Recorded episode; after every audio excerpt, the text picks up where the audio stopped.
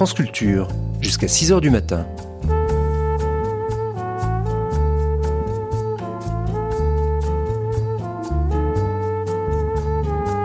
France Culture la nuit, une mémoire radiophonique.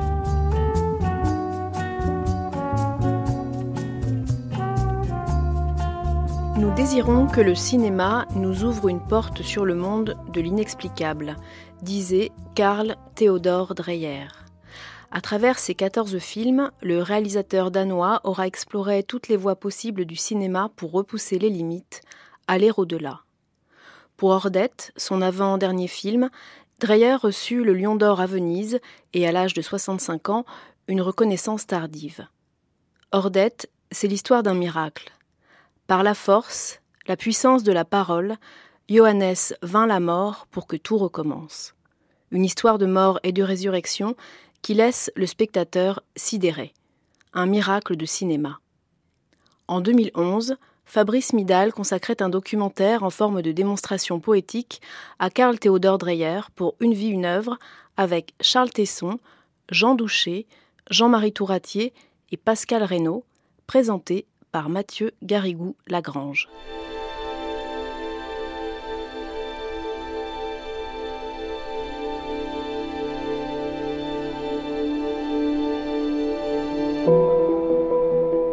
Une vie, une œuvre, bonjour à toutes et bonjour à tous.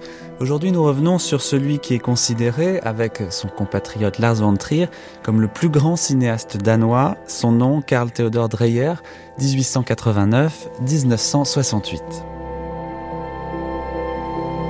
Peut-être l'enfance malheureuse de Dreyer a-t-elle pour toujours rendu son univers cinématographique à la fois oppressant et désespéré. La mort toujours présente, la noirceur des thèmes, même sa façon de traiter les acteurs sur les tournages de manière presque sadique, ou en tout cas assez insensible, donne une idée de l'angoisse qui sans doute étreignait Dreyer et de sa vision, somme toute pessimiste, de la société. Et pourtant de ces films jaillit une telle beauté tant sur le plan graphique que sur celui des sentiments qu'ils inspirent, que de nombreux cinéastes se sont imprégnés de son univers artistique. Citons Duras ou Philippe Garel, lesquels ont souvent parlé de leur admiration pour son travail, mais aussi Jean-Luc Godard, qui lui a rendu hommage, souvenez-vous, en insérant une scène de Jeanne d'Arc dans Vivre sa vie en 1962, et puis sans oublier également Lars von Trier qui voyait dans le cinéma de Dreyer la passion issue d'un cœur pur. Fabrice Midal, lui à qui nous devons le documentaire d'aujourd'hui, va même plus loin et il voit chez Dreyer une œuvre essentiellement lumineuse, emplie d'espoir et pas sombre du tout, comme vous allez l'entendre dans cette émission qui est réalisée aujourd'hui par Céline Terce.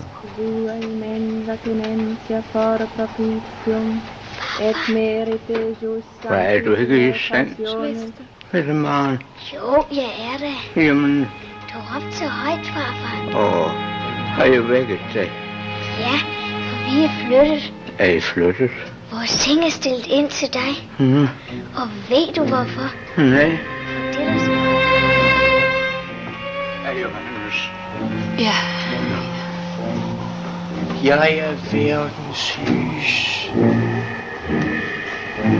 Men mørket begriber det ikke.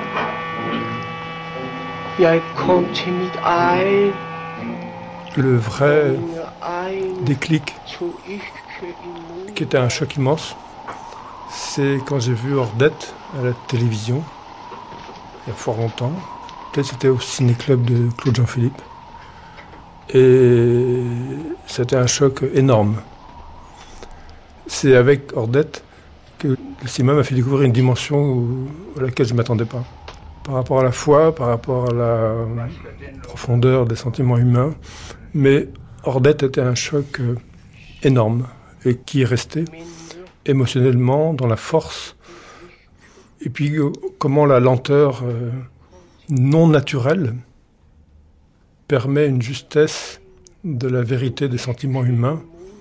Et avec Dreyer qui a été aussi loin sur cette question de la vie et du théâtre, selon des schémas qui sont des poncifs, la vie le naturel, le théâtre le faux et comment tout d'un coup il donne un rythme qui n'est pas le rythme de la vie, qui n'est pas la fausseté du théâtre et qui dit une vérité intérieure des personnages. Personnellement, quand on me demande quels sont les deux plus grands cinéastes, Bon, je dirais, euh, selon les jours, hein, je dirais euh, Murnau, Renoir ou Mizoguchi, etc. Et immédiatement après, je dis oui, mais il y a Dreyer. Et Dreyer tout le temps. Et euh, je me rends compte que chez tous les cinéastes dignes de ce nom que je rencontre, je constate que ils pensent tous que Dreyer est vraiment immense. Et il est d'autant plus immense qu'on ne sait pas pourquoi. Ça se voit, c'est évident, mais c'est mystère.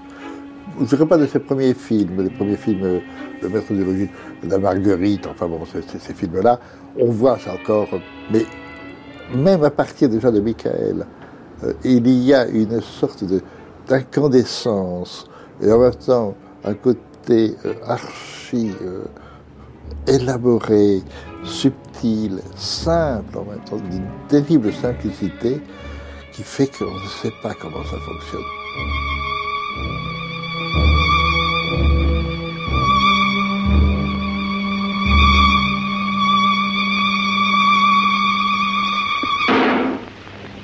Carl Théodore Dreyer, De Vampire à la résurrection, La passion du cinéma.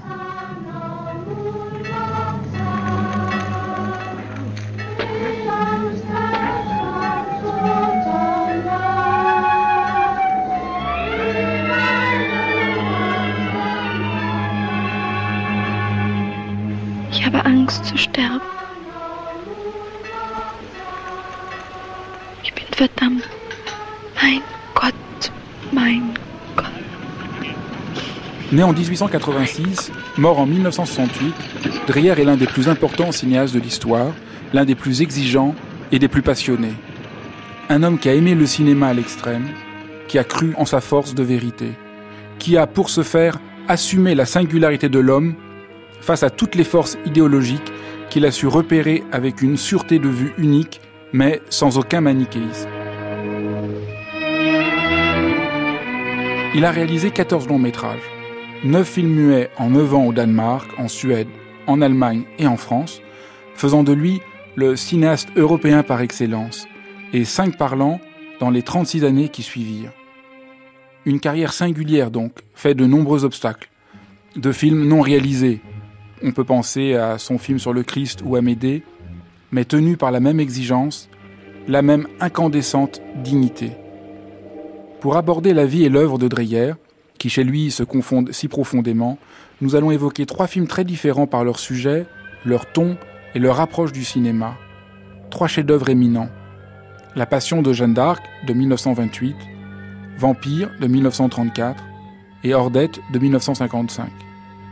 Et à chaque fois en regardant une scène précise, soucieux de montrer sur le motif pourquoi Dreyer est un génie qui sut dans chaque film réinventer le cinéma.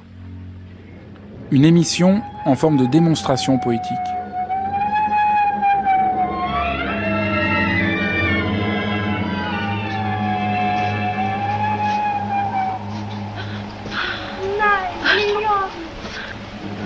Ich weiß. Ich bin verloren. Ich bin verdammt. Om. Lorsqu'il prend euh, un sujet, un thème, il l'aborde au niveau de directement des chairs. D'abord, de la relation humaine, du corps, d'où le fait, par exemple, de refuser tout maquillage, d'avoir directement le lien avec euh, le corps de l'acteur. Et dans mon petit livre, je fais cette étude-là de voir comment il passe du théâtre au cinéma. Jean-Marie Touratier. Et à chaque fois, c'est un choix par rapport à ce que disent les images, au sens et à la substance des images. Ça, c'est la clé de Dreyer, c'est le fond même du travail de Dreyer. Les images ont du sens, donc il n'est pas besoin de surajouter du texte, du dialogue, du discours. Aux images, elles ont du sens. Et ce sens, il vient d'où? Il vient du corps, dans l'espace et dans la lumière. Et quand on a tous ces éléments-là combinés, construits, on a quelque chose qui correspond à la cinématographie de Dreyer. Car Théodore Dreyer est un cinéaste qui a commencé à travailler au moment où le cinéma danois était un grand cinéma, c'était au, temps des muets, un grand cinéma parce que, comme l'Allemagne jusqu'en 1914 n'avait pas développé l'industrie cinématographique, c'est la Danemark qui fournissait le marché allemand. Jean Douchet. Et euh, donc il y a eu pas mal de metteurs en scène de cinéma danois et Dreyer a profité de, cette économie-là pour pouvoir commencer et en effet à tourner beaucoup au temps du muet. Ça sera beaucoup plus difficile à partir du parlant. Alors, qui il était? Ben, C'était un homme hypersensible, extrêmement cultivé. Quand il est venu en France, il a été immédiatement en accord avec ce qu'il y avait de plus moderne en France à l'époque, le surréalisme, etc. C'est lui qui prend Artaud. Il a une ouverture sur euh, le monde de la réflexion artistique très grande et qui correspond en effet à tout ce développement qu'il y a à ce moment-là euh, de par l'Europe et en particulier aussi au Danemark. Alors Dreyer ne s'appelait pas Dreyer. Euh, c'est pas très important d'ailleurs, c'est anecdotique. Mais enfin, en fait, il s'appelait Nielsen, puisqu'il est l'enfant euh, d'une femme qui, comme on disait à l'époque, a fauté, et donc qui a abandonné son enfant euh, après différentes familles d'accueil.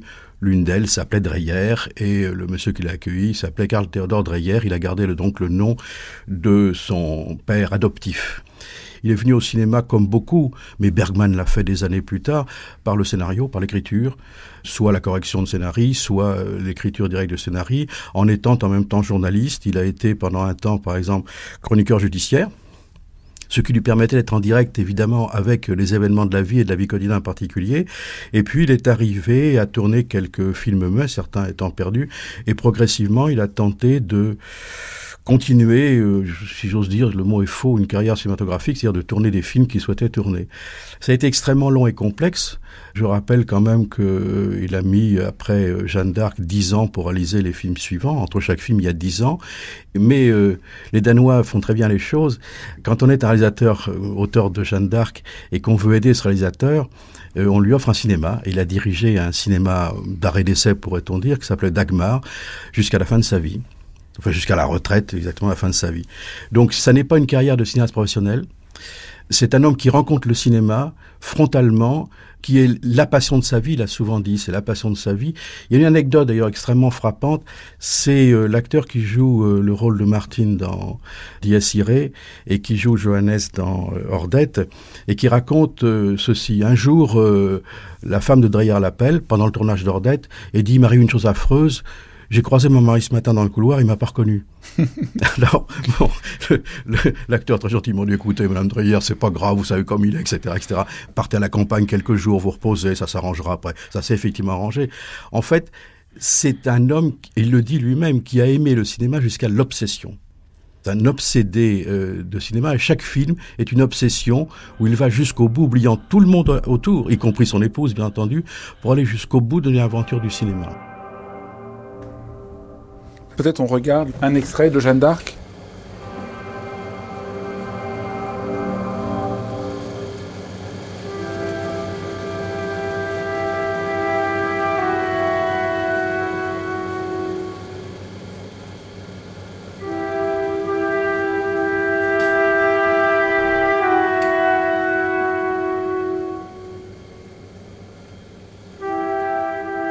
La Passion de Jeanne d'Arc, vous savez que c'est un film tiré au sort.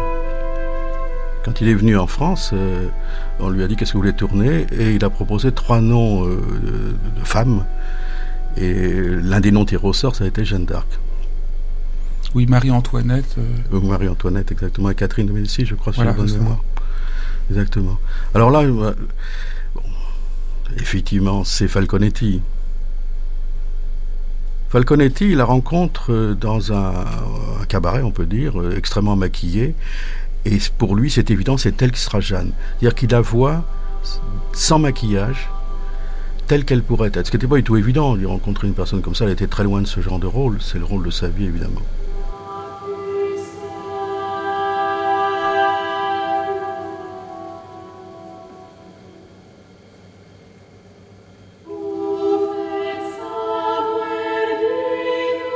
Dreyer avait eu un certain succès déjà avec le maître du logis. Il avait donc trouvé une maison de production qu'il avait fait venir en France. Hélène Falconetti. Et il avait eu beaucoup de mal à choisir son thème. Finalement, il s'était arrêté à la Passion de Jeanne d'Arc. Mais il ne trouvait pas d'interprète parce qu'il était très exigeant, très original. Il ne pouvait faire aucune concession commerciale. Et les grandes actrices françaises qu'il avait rencontrées, Madeleine Renaud, euh, Marie Belle et d'autres, étaient effrayées par ce personnage hors du commun qu'était Dreyer et refusaient absolument ce rôle magnifique de Jeanne d'Arc. Donc, au bout de trois mois, Dreyer euh, se baladait sur les grands boulevards en France, à Paris, et un peu désespéré lorsqu'il voit qu'au théâtre de Paris, sur l'affiche, Falconetti jouait La Garçonne de Victor Marguerite, comédie où elle était la féministe.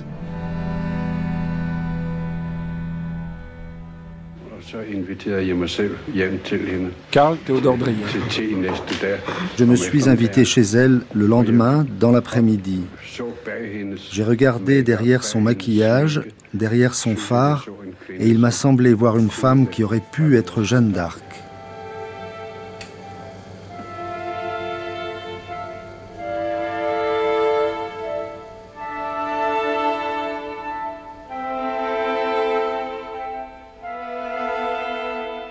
Mais si on prend cette scène où on est en train de couper les cheveux, c'est filmé de très près, bon, on le sait, les, gros plans, mais aussi euh, de telle façon que on donne une image, disons, réaliste de cette époque. Jean Douchet. Et dans le même temps, on donne quelque chose de tout à fait réaliste. Et on ne sait pas pourquoi.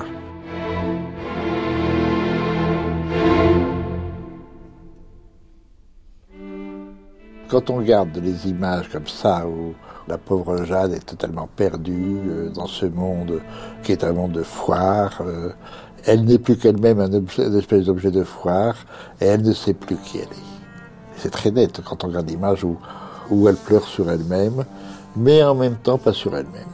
Et alors c'est ça qui est fabuleux, c'est ce travail réalisme.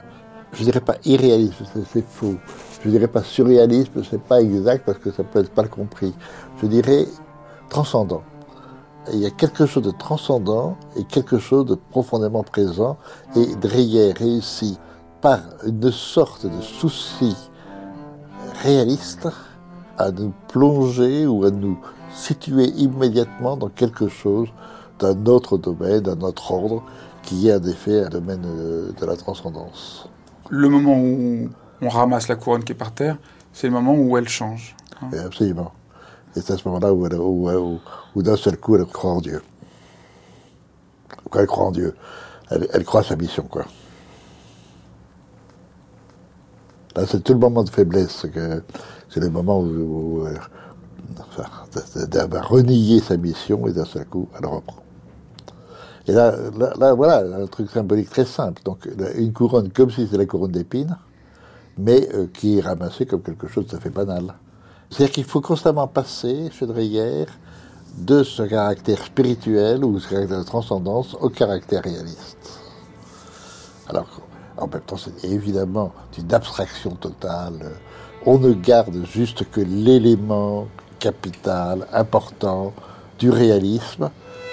On évacue tout le reste, mais ça suffit pour rentrer dans cet univers qui est un univers unique que je ne crois pas aucun autre cinéaste n'a atteint.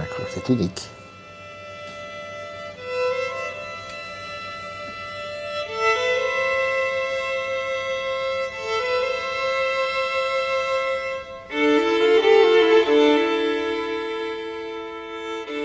Va chercher les juges.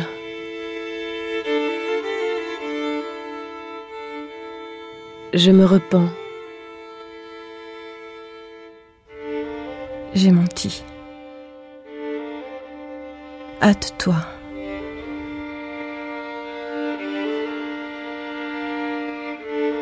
J'ai fait grande mauvaiseté. J'ai renié Dieu pour sauver ma vie.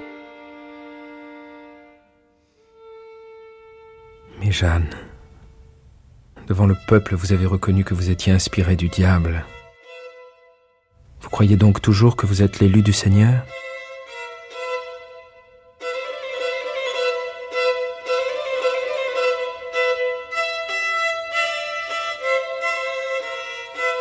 Oui.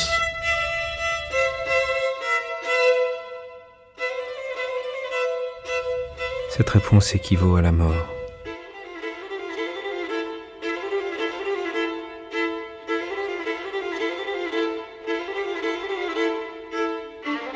Pour Jeanne, exactement. Elle est frontalement face à face. Pour les juges, c'est toujours latéralement, partiellement, sur une partie du champ et pas l'ensemble de l'image. Donc comme si euh, autour d'eux, euh, il y avait une puissance, une lumière qui sinon les écrase, du moins d'une certaine façon, entre guillemets, les menace. Alors que Jeanne n'est que souffrance. Seul peut-être Artaud à côté de Jeanne a une intensité émotive aussi forte. Jean-Marie Touratier. Donc encore une fois, c'est euh, la force de Dreyer, c'est l'intensité des images c'est pas l'histoire, c'est moins, c'est moins l'histoire, moins la trame, moins le récit, moins le dialogue, fut-il muet dans, le cas présent, que euh, l'intensité des échanges, des regards, etc. Et lorsqu'il fait des, des, des chants contre chants, ce que je vois maintenant entre euh, Artaud et Falconetti, ils ne sont pas juste au sens propre, ils ne sont pas l'un face à face, ils sont l'un contre l'autre ou en distance ou en différence ou en appui l'un par rapport à l'autre. Donc la spatialité est celle, encore une fois, de l'intensité émotive et pas du tout de la construction réelle dans l'espace.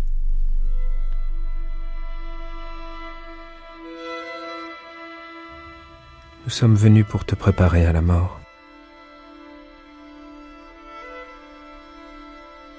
Est-ce maintenant déjà?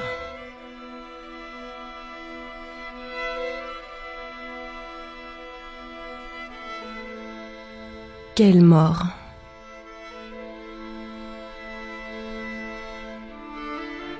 Sur le bûcher.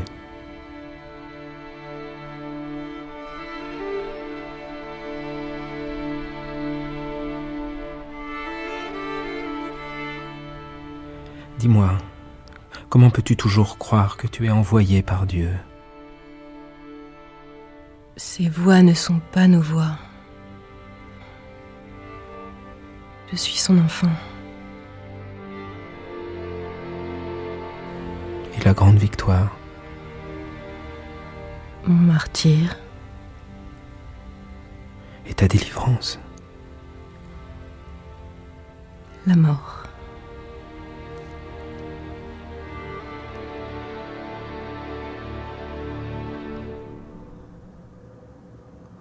Ces voix ne sont pas nos voix, ce que dit Jeanne, exactement tout de rire.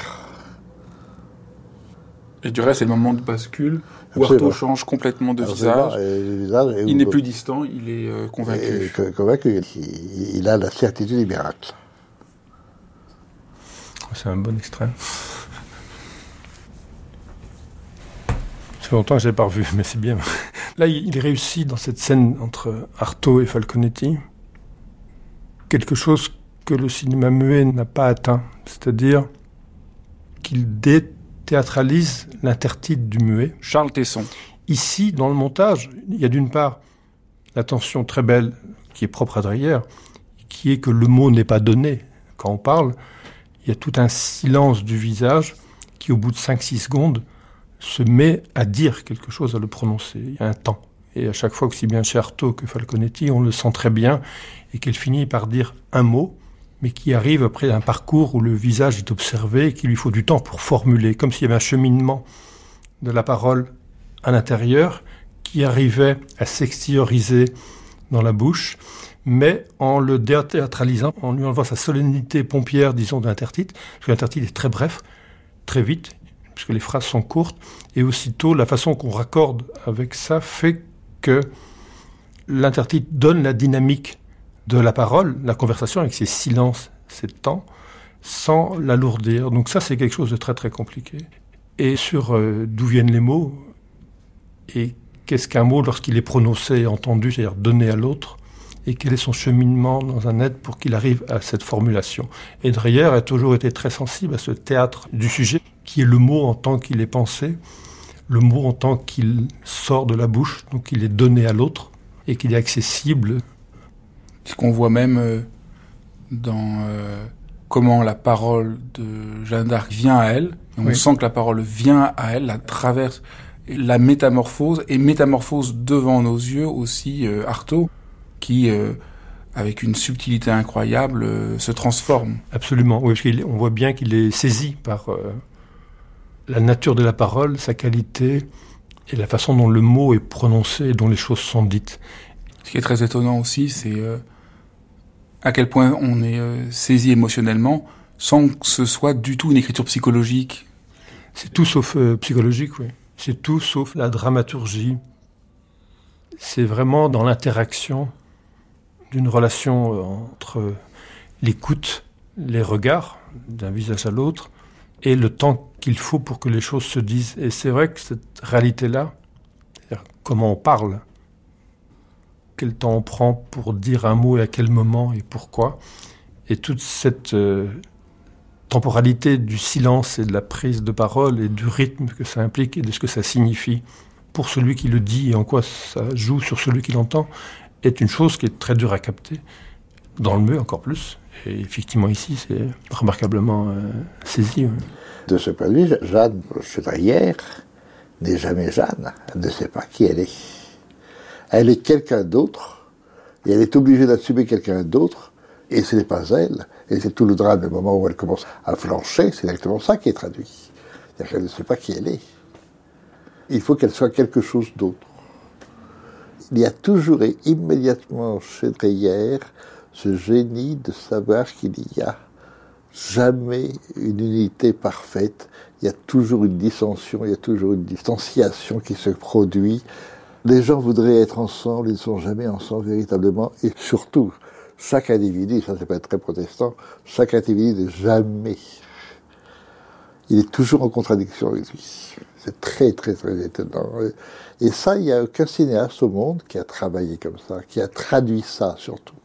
Quand vous voyez le cinéma ou le théâtre, ou même le roman, les personnages, bien sûr, ils ont des contradictions. Mais ces contradictions font partie d'une espèce d'unité. Chez Dreyer, on a toujours l'impression qu'il y a deux, deux lignes. Et ces deux lignes deviennent le sujet même euh, de ces films. On ne sait absolument plus où on est.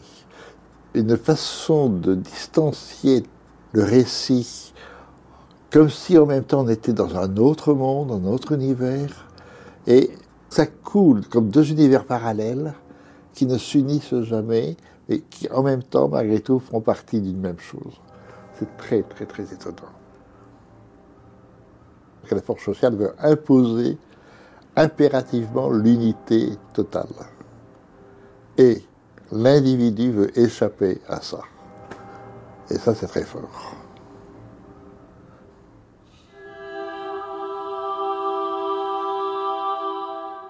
Voilà le texte d'Artaud sur cette scène euh, centrale. J'ai gardé de mon travail avec Dreyer des souvenirs inoubliables. J'ai eu affaire là à un homme qui est parvenu à me faire croire à la justesse, à la beauté et à l'intérêt humain de sa conception. Les modalités aussi, la technique pure de ce travail furent passionnantes, car si j'ai trouvé en un homme exigeant, en revanche j'ai trouvé non pas un metteur en scène, mais un homme, dans le sens le plus sensible, le plus humain et le plus complet de ce mot. Dreyer attaché à demander, à insinuer à l'artiste l'esprit d'une scène, et lui laisser ensuite la latitude de la diriger, de lui donner telle inclinaison personnelle, pourvu qu'il demeure fidèle à l'esprit demandé.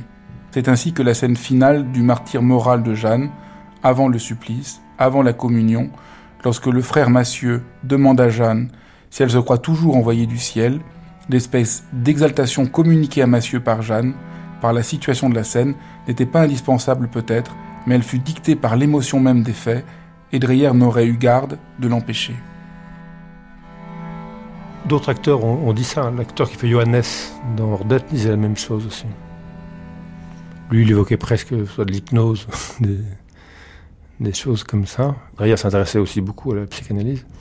Mais c'est très juste par rapport à la situation et la latitude dont il parle par rapport au jeu des comédiens. Mais ce qui est, étonnant, c'est que là aussi, il y a une autre chose sur Jeanne qui était très évident. Enfin, il l'a prouvé dans toute son œuvre, mais son rapport à l'acteur est fabuleux.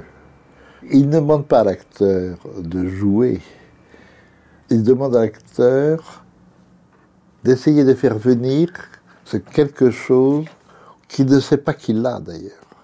C'est très étonnant quand on regarde la façon dont Falconetti la grande force de, de et ça tous les gens qui ont travaillé avec lui le disent, c'est qu'il mettait en état d'hypnose. Ah, c'est ça Bah oui.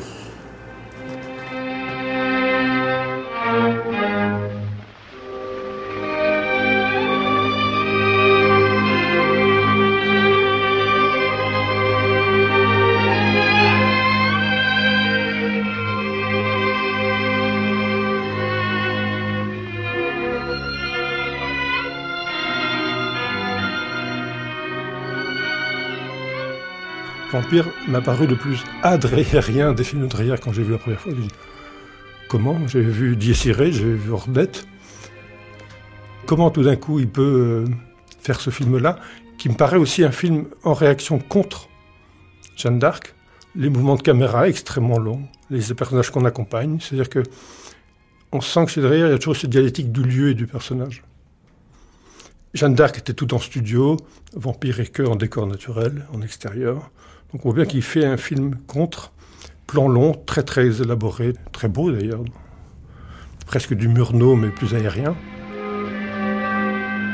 C'est l'étrange expérience du jeune Alan Gray, qui s'était plongé dans l'étude du culte du diable et des superstitions. Sa recherche sur les chimères du temps passé fit de lui un être rêveur et un peu fou, qui ne percevait plus la frontière entre réalité et surnaturel. Alors qu'il errait sans but, comme à son habitude, ses pas le menèrent, par une soirée tardive, à l'auberge isolée le long du fleuve de Courtempierre.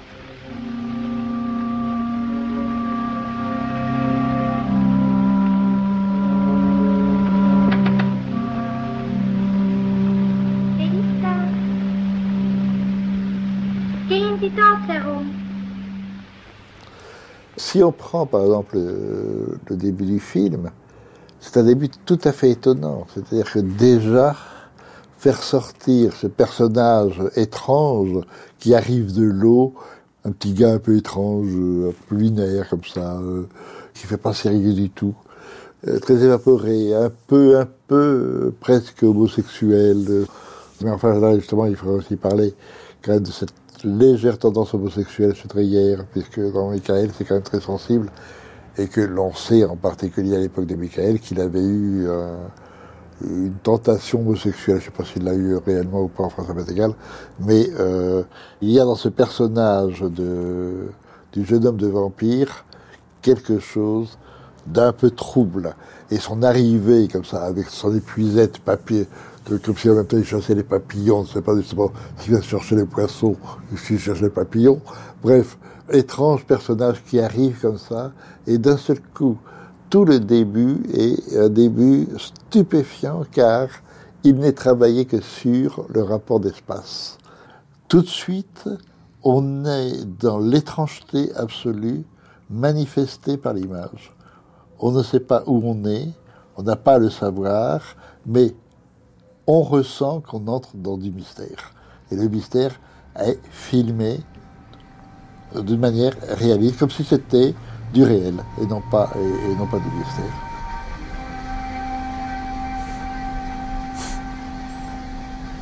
V. s'éteint. L'échelle. Dick in Dartrum, connaît Barker ça. Et la roue là, ouais. Très très étrange.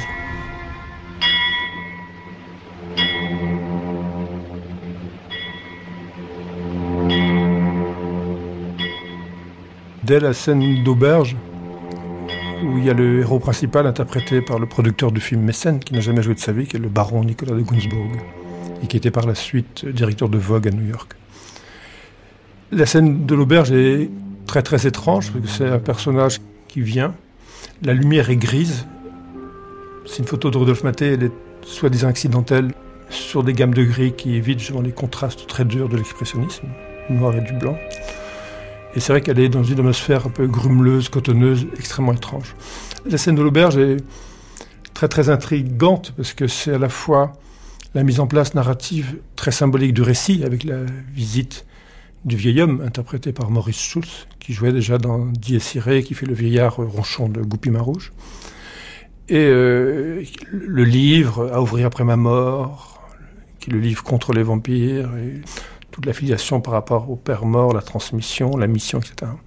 Mais il y a toute la partie d'avant qui est le, sur la déambulation du personnage, la tapisserie qui lui colle à la peau quand il se promène dans la maison, le tableau qu'il voit par rapport à la mort et tout, qui est la figure obsessionnelle du film par rapport à celle qui est en train de mourir, Léon, que lui veut sauver. Il y a des choses très très étranges et très très belles. Toute la rime des portes, des seuils, des lumières qui s'éteignent. On rentre dans l'auberge, la lumière s'éteint comme dans une salle de cinéma quand le film commence. Le fait qu'il est déjà mis en bière, lorsqu'on nous, nous on est à l'intérieur de l'auberge et qu'on le voit rentrer par le cadre de la fenêtre, la porte vitrée est déjà la figure du cercueil avec la petite fenêtre, on verra son visage. À côté de cette mise en bière, où il voit son double dans une scène très belle du film, vous avez de la dentelle en V sur le bar qui évoque le motif du V de vampire. Donc il y a plein de figures très très belles et très très étranges qui évoquent à la fois la fluidité du déplacement, la castration avec les motifs euh, angulaires du V, le vieil homme sur le toit à l'étage au-dessus qui le répugne et qui le fuit avec plein de lignes angulaires, le voyage, le voyage qu'il va accomplir lui avec cette ellipse et le voyage du vieil homme à la fou qui est très beau parce que c'est à la fois bien sûr, symbolique de la mort, le stick, etc. Mais en même temps, il est filmé comme un vieux paysan qui rentre du travail, etc. Et cette dimension réaliste de désymboliser, disons, des choses par rapport à tous les codes d'un certain fantastique gothique, tel qu'il existera également à Hollywood dans les années 30, Dracula et autres. Le film là-dessus est totalement étrange. Bon, c'est aussi les nouvelles de Sheridan Le Fanu, écrivain irlandais du 19e siècle c'est une femme vampire qui vampirise une autre femme, donc le thème du lesbianisme, etc.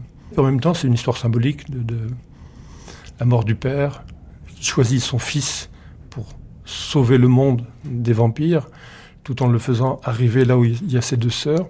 Il y a l'angoisse dreyerienne qu'il y a dans tous ces films, qui est la Léon qui va mourir, l'angoisse de mourir, et lui qui part avec Gisèle, la jeune fille à la fin, et le docteur qui meurt euh, sous la farine. C'est un enlisement dans la blancheur qui renvoie à l'écran blanc euh, une fois que les figures d'ombre se sont dissipées. Et surtout, c'est la sensation, quoi. Les ombres, le, balai des roues. On n'est jamais dans une compréhension claire des codes du genre. Et en même temps, il y a une, force très très belle et très poétique.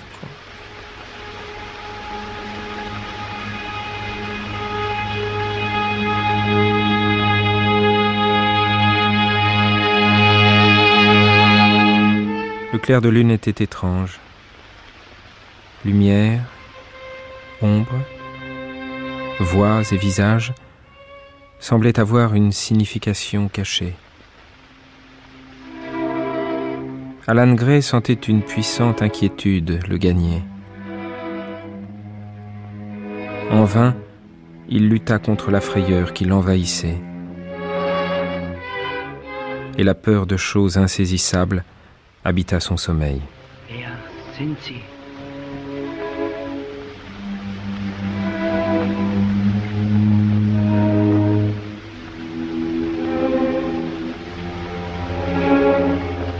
Pour moi, une des pistes intéressantes, c'est la question des châteaux. Euh, la question des châteaux, c'est un concept très important, euh, notamment chez Breton, mais ensuite chez tous les surréalistes. La question des châteaux, c'est l'idée qu'il y a des lieux dans lesquels on trouve un observatoire du ciel intérieur. Ça, c'est la, formule même de Breton. Pascal Reynaud. C'est-à-dire que c'est un lieu propice à euh, l'émergence de euh, l'imagination et de l'apparition de, phénomènes inconscients. La question des châteaux, on la trouve euh, illustrée de manière picturale, mais aussi dans, dans toute la littérature surréaliste et fantastique. Et le film Vampire tout à fait dans cette logique, puisque le film est à la fois écrit dans un château et tourné complètement dans ce château. D'ailleurs, ça fait partie des instructions qu'il a données à son assistante. Hein. Je veux un château euh, bien réel, avec de vraies toiles d'araignée, un cimetière avec de véritables pierres tombales. Donc là, il y a un besoin de s'appuyer sur euh, vraiment le réel pour recréer une architecture imaginaire. Et cette architecture imaginaire, c'est un labyrinthe en fait, c'est un, ce château est une sorte de résurgence du labyrinthe antique avec euh, ses couloirs, ses escaliers. Toute la première partie du film est assez impressionnante euh, de ce point de vue. On assiste à une sorte de quête du personnage, qui est un personnage un petit peu euh, hésitant, un peu somnambulique. Euh, c'est sans doute dû au fait aussi que le personnage est interprété par un acteur non professionnel, qui est quelqu'un d'un peu gauche, qui ne sait pas trop comment se comporter, mais il semblerait que Dreyer ait voulu utiliser justement cet aspect gauche. Ça participe beaucoup de l'étrangeté du film, que l'acteur principal soit tout sauf un acteur, soit lui-même au fond, dans cette euh, difficulté à pouvoir être. Euh. Et donc, ce labyrinthe dont vous parlez, au fond, c'est ça le rêve dans lequel on est plongé. Le spectateur est lui-même perdu dans le labyrinthe du château, comme ce personnage étrange, un peu somnambulique que nous devenons nous-mêmes en voyant le film. Tout à fait. En fait, on est dans un rêve, on assiste au rêve d'une autre personne. Ce n'est pas notre rêve, évidemment, mais on retrouve énormément d'éléments euh, qui ont été présents dans nos propres rêves. Ces déambulations, euh, ces pièces dans lesquelles on se retrouve qui n'ont pas forcément de rapport avec celles dans lesquelles on était. Ces espèces de sauts dans le temps, d'ellipses, sont tout à fait caractéristiques du rêve, en effet. On a euh, des faux raccords, euh, des ellipses, des retours en arrière, des renversements. Euh, les personnages sont parfois dansants. En fait, ils n'ont pas une réalité quotidienne. Ils sont assez étranges. De même, les personnages, et ça c'est Stan Brakhage qui l'a relevé d'ailleurs dans une analyse du film qu'il a faite, ne sont pas bien déterminés. Ils se dédoublent, un personnage est un double de l'autre, un petit peu comme dans un rêve en fait.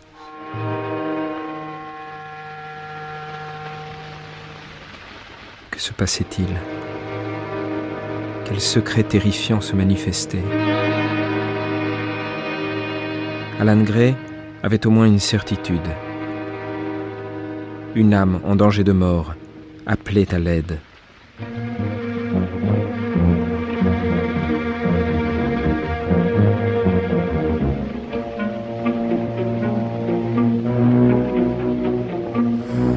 Y a des bruits, il y a quelques paroles, mais très très peu.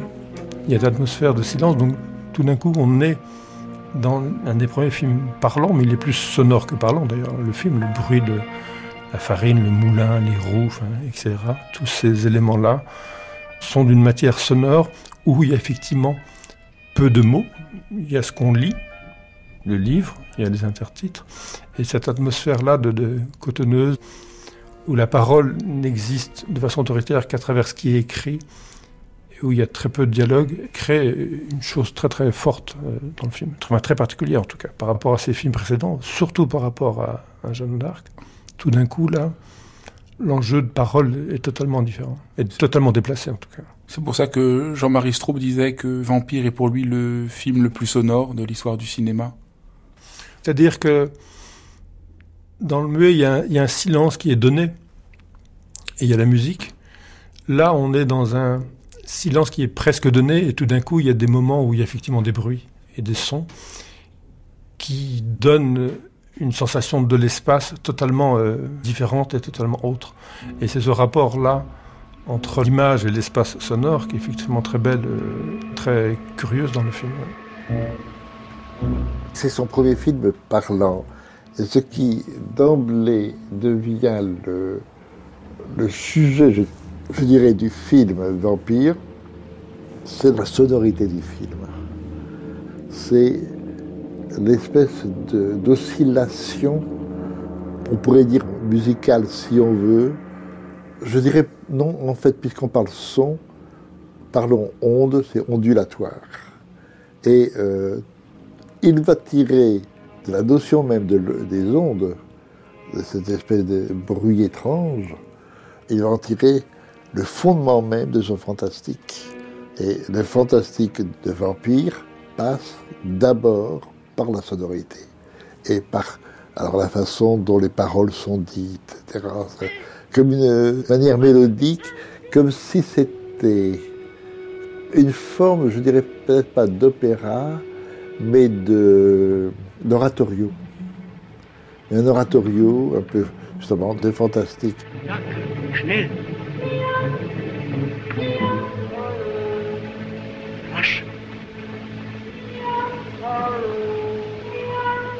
Ce film est dans une situation cinématographique assez étrange. On le voit dans les festivals de vampires.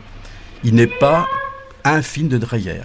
Alors que c'est un des films les plus poétiques de l'histoire du cinéma. C'est pas un film. Le, climat qu'il crée n'est pas tant un climat angoissant que c'est l'occasion pour lui d'une méditation sur le passage, la lumière, qui est euh, un des sommets de ce que peut être euh, un film comme poème. C'est évident. Ce que vous dites est évident. C'est un poème. Hein. Encore une fois, le, fait qu'il y ait des vampires n'est pas important. On peut dire que c'est un poème de la lumière, au sens où Abel Gans parlait bon, de musique de la lumière. C'est un poème de la lumière, effectivement. Et dans l'étrange maison que Dreyer a eu du mal à trouver, qu'il a fini par trouver où a lieu l'essentiel du film, c'est bien uniquement une question de lumière qui joue. C'est que des changements de lumière. Il faut très peu de choses, encore une fois, un matériel très modeste avec quelques lampes. Il arrive à constituer euh, une situation euh, extraordinairement tendue, une tension, qui est effectivement un acte au sens propre poétique. C'est de la poésie. Ce qui s'est passé, euh, c'est que dans les premières prises du film, on laissait voir à Dreyer et à son opérateur qu'il y avait eu une, petite erreur technique, c'est-à-dire qu'une lumière avait été projetée sur l'objectif et ça donnait une sorte de solarisation, de flou et d'apparence grise. Et Dreyer a voulu euh, retenir ce principe pour tout le film. Hein. Il avait prévu certaines dominantes grises pour certaines séquences, notamment une séquence qui concerne la vampirisation de Léon, et là il la retient pour tout le film. Et la grisaille est un élément euh, qui euh, d'une part rappelle la couleur passée des choses, les objets vivants moisissent, euh, pourrissent et donc donnent cette teinte grisâtre. la grisaille est l'expression chromatique du temps, d'un temps mystique, surnaturel et du mystère et c'est une mise en œuvre chromatique de la distance. La grisaille est également euh, l'occasion de donner une valeur euh, sublime à l'atmosphère par euh, la nuit, l'aurore, le brouillard, les brumes. Elle met en valeur le songe, le rêve et le fantasme.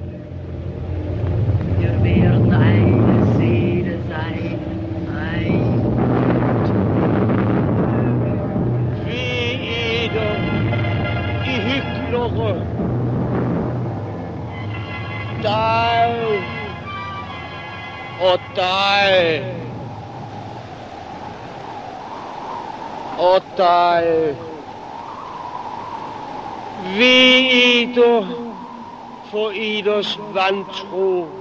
Vi skal ned til Vordingborg. Det ligger et hospital. Preben, l'air d'offrouille. Nous devions aller à Vordenborg. Il y avait un hôpital là-bas. J'ai dit oui. Je ne pouvais pas savoir. Ce n'était pas un hôpital ordinaire. Les chambres étaient comme des cellules. On ne se croyait quand même pas en prison, mais il n'y avait pas de poignée aux portes.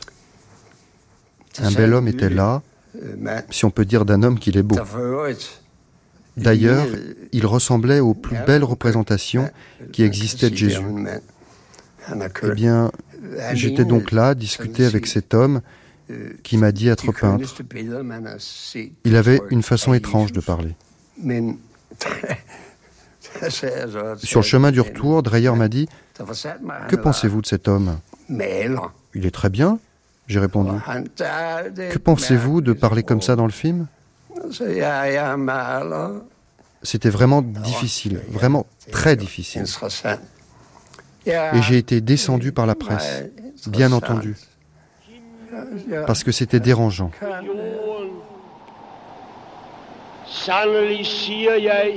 Ordette, c'est l'avant-dernier film, donc c'est dix ans après Dies c'est l'avant-dernier film de Dreyer, et il a plus de 60 ans lorsqu'il tourne ce film.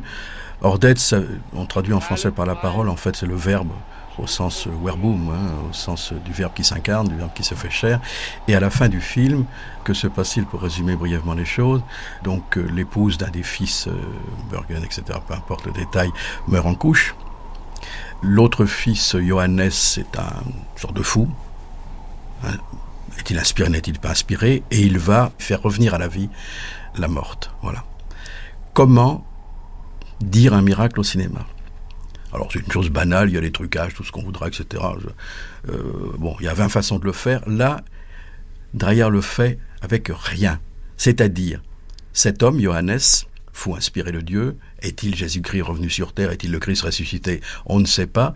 Une petite fille, la fille de la morte, main dans la main, face au cercueil où gît la femme morte habillée de blanc. Derrière, une pendule arrêtée, évidemment, puisqu'elle est morte.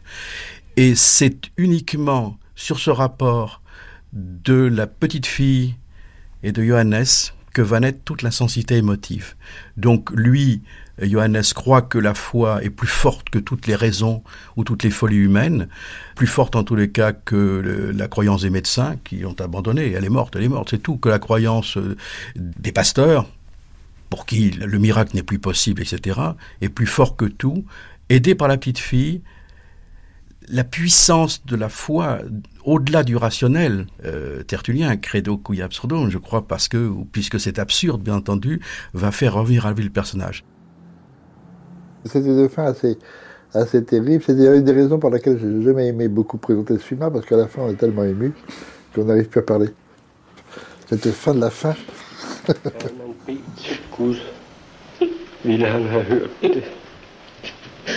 Hvor skal jeg til at stå her og råbe hen over min kones lige? Mikkel, min bror. Hvorfor er der mellem de troende ikke en, der tror? Inger, du må rødne, fordi tiden er røden. Læg så låget på. Så skynd dig dog, farbror. Barnet. Barnet. Bon, moi, que je le dise. non. Ce qui est euh, fabuleux, c'est le génie absolu de ne garder dans l'image je ne dirais pas que l'essentiel, ce n'est plus l'essentiel. Ou alors si c'est l'essentiel, mais à tel degré, quoi. C'est-à-dire que, par exemple, la pendule. Mais c'est une pendule. Bon, le temps, en effet, le temps par rapport à la mort, à la vie, etc. Donc la symbolique est présente. Mais d'abord, c'est un objet, un objet tout à fait naturel et normal. Rien n'est étonnant, rien n'est anormal, et tout est étrange étrange et d'une étrangeté qui, peu à peu, euh, amène à l'émotion totale. Quoi. Très, très, très prodigieux. C'est une, une des fins de film les plus violentes émotionnellement que je connaisse. Et avec des principes d'une simplicité extrême, c'est-à-dire d'une extrême complexité, puisque c'est très simple. Même là, on a ce que vous avez dit, c'est à la fois le symbole de l'enfant qu'on trouve dans les écritures, et en même temps c'est une petite fille, tout, à fait, tout, à fait, normale. Tout à fait normale, avec son caractère. mais l'éclairage qu'elle a la transcende. Il faut extrêmement peu de choses pour créer une puissance d'émotion telle que, évidemment, on fond en larmes. C'est, on n'a pas à se dire, c'est n'importe quoi. Comment quelqu'un peut-il faire revivre quelqu'un d'autre? Mais c'est pas ça le problème. Le problème, il est beaucoup plus simple que cela. Devant nous, il y a une réalité, une réalité qui est un homme, Johannes, fait renaître à la vie quelqu'un qui aime et qui est aimé. Et ça, on ne peut qu'y croire, mais y croire de, tous ses yeux, de toute sa chair de spectateur. En arrivant à cela, encore une fois, Dreyer utilise des moyens rudimentaires, d'une simplicité absolue. Il n'y a rien, surtout pas d'effet spécial. Ce serait c'est imbécile de tenir des propos pareils ou de penser une seconde qu'il puisse y avoir un effet spécial. Rien que l'intensité, la force, la violence de la foi qui c'est le cas de lire déplacer montagne, donc faire renaître ceux qui ne sont plus. Et ça, Dreyer arrive à nous le faire croire, à faire croire au point que c'est évident, il est évident que c'est un miracle, il est évident qu'elle est revenue à la vie, il est évident que tout recommence enfin. Voilà ce qu'est Ordette. Hvis det er muligt, så giv en lov til at vende tilbage til livet. Giv mig ordet. C'est une scène, euh, la scène du, la résurrection, enfin ce qu'on peut appeler un miracle. La seule où on sait que c'est pas un truc de cinéma, où il arrive à nous donner ce sentiment-là. C'est-à-dire que Simon du désert de Buñuel, euh, ils sont manchots, ils demandent un miracle, plan d'après. J'ai mes mains, on voit très bien par le montage et tout. On comprend ce qui se passe pour le personnage, mais on voit le truc, si je puis dire. Plus, c'est Buñuel qui a produit le miracle. Ici, avant même qu'elle bouge les, mains, on a le sentiment d'une hallucination. Le plan est construit avec cette horloge derrière qui ne bouge pas. Le temps est arrêté, il reprendra après. Et c'est vrai que là, il y a, dans cette scène-là, il y a une sorte de folie, parce qu'on peut se douter que c'est impossible, et en même temps, il nous fait croire à ce qui se passe ici et à la façon dont lui l'amène, avec les très très beaux plans de coupe, parce que là, c'est une scène où Dreyer fait tout le contraire. Tout ce qu'il s'interdit de faire, il se l'autorise ici. C'est-à-dire des recadrages dans le plan. Il y a la parole, bien sûr, et il y a ce moment indécidable que je trouve toujours bouleversant, qui est le, le moment où la voix effectivement bougeait et l'hallucination par rapport à, ça, qui donne une croyance à ce qui se passe incroyable. Où là, on ne peut pas penser, c'est une volonté du metteur en scène qui est ça, ça vient vraiment de la situation des personnages. Il est, où il nous met dans l'obligation de croire en la foi. Non pas de croire euh, réellement, de croire, de croire que, que ce que montre la foi, de croire en la foi. Pas tout pareil.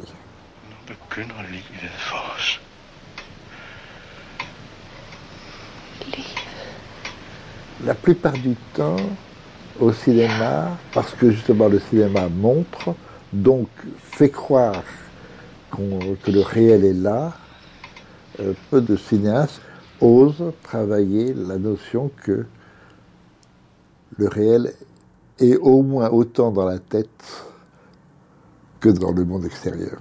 C'est parce que Dreyer s'est pensé comme un cinéaste dans l'abstraction qu'il réussit. Euh, Absolument. Il serait concret, concret, c'est-à-dire que son image, son caméra, quoi, prendrait bêtement l'image qui est devant lui. C'est évident qu'il faut qu'il refabrique un monde quintessentiel dont il ne reste justement, comme l'horloge ici, il ne reste juste que quelques moments qui sont parfaitement situables, mais tout le reste est éliminé. Tout ce qui pourrait distraire, euh, enchasser, etc. Non.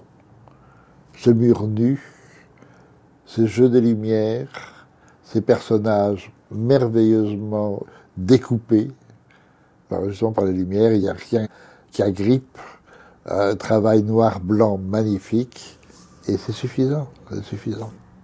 Personne n'a réussi à obtenir la même chose depuis, personne. Ce n'est pas le, fait d'un film, hein, c'est le fait de tous ces films, et en même temps ces films sont extrêmement différents les uns des autres. Donc on ne peut pas dire que ce soit une circonstance, non. C'est vraiment, on s'aperçoit qu'il y avait une rêverie du monde qui est immense. Ça a été, de ce point de vue, l'un des plus grands poètes du cinéma. C'est un peu la folie de Dreyer par rapport au cinéma, de toute façon. Il était très proche de Johannes pour arriver à atteindre, par le cinéma, des choses que d'autres n'ont jamais réalisées. Qu'est-ce que vous voulez dire quand vous dites qu'il était très proche de Johannes? De son geste-là. Le cinéma est dans une certaine routine et que du cinéma, il y a des possibles inexplorés. Et Dreyer, par rapport à ce qu'on peut faire de cinéma, a été dans des régions auxquelles personne n'est allé. Et je trouve que là aussi, Johannes, par rapport, ben, elle est morte. Résignons-nous de cette mort et passons à autre chose, travail de deuil, etc. Dieu l'a rappelé. Et comment lui va à contre-courant de tous et réussit ce que les autres n'ont jamais osé faire, c'est un peu, euh, on peut l'interpréter comme ça, mais c'est un peu aussi le geste de Dreyer dans le cinéma par rapport à ce qu'on attend de lui et comment lui a eu des audaces, disons, pour aller au-delà de ce que les autres faisaient. Enfin, on peut l'interpréter comme ça.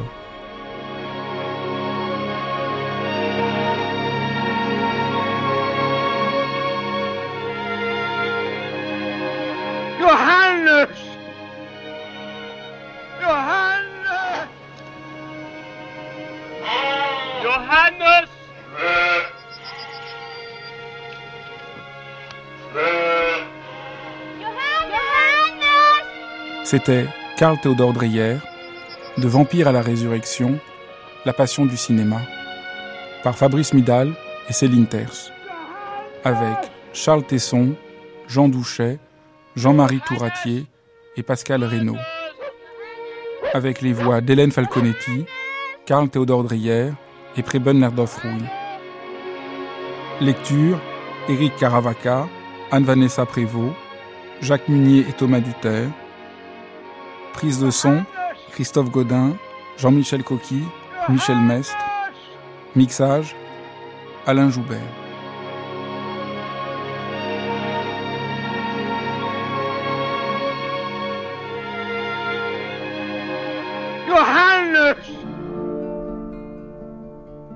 Cette émission a été diffusée pour la première fois le 30 janvier 2011. Vous pouvez la réécouter durant 1000 jours et la télécharger pendant un an à la page des nuits sur le site franceculture.fr.